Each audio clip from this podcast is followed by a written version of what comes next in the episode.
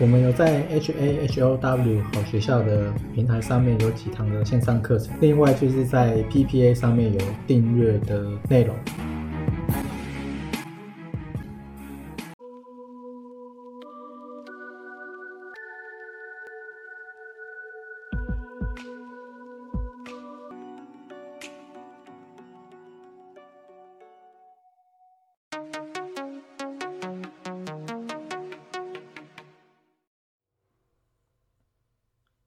今天是一月十四号，然后有看到一个三二一一的顺达，呃，看起来它走势好像是不错，然后它的殖利率好像蛮高的，所以搞不好呢，现在这么烂的行情，会有人进去捡这一种的。然后它现在是一百零八，就它股价，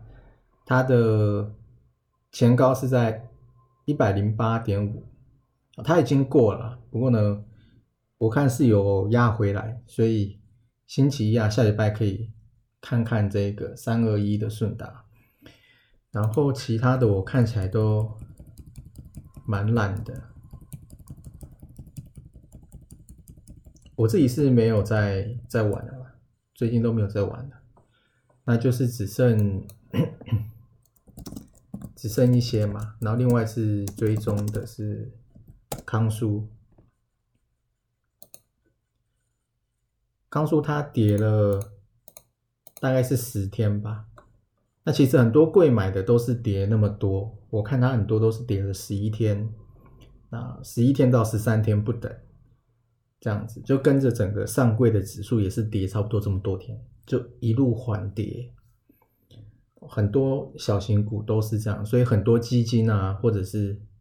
其实现在绩效都很不好，因为就被打回原形了。因为基本上投信都是去买小型的比较多，所以很多基金基本上绩效都有做压回。那康叔是打算往下去啊，慢慢去接了。那我在 PP 上面去写这样子，我没有写价位了，不能写价位，但是就有做记录这样啊，这个应该是还还行，就不带价位的。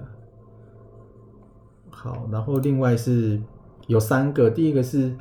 费的宣战高通膨嘛，然后鲍威尔他说不排除更多次升息，其实跟之前看到的都是一样的，包含跟高盛预测的，所以说高盛其实是蛮有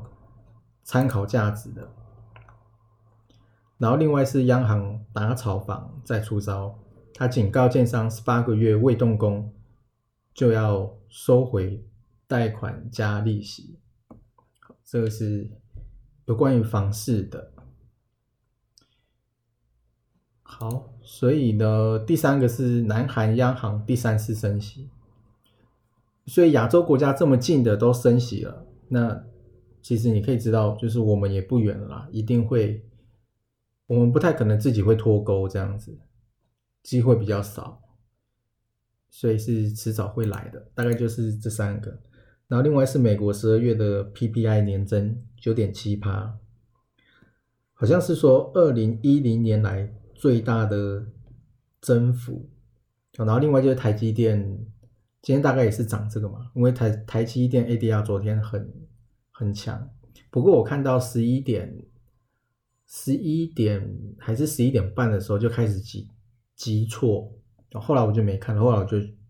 后来就没看了，就关掉了。所以后来怎样不不太清楚这样子，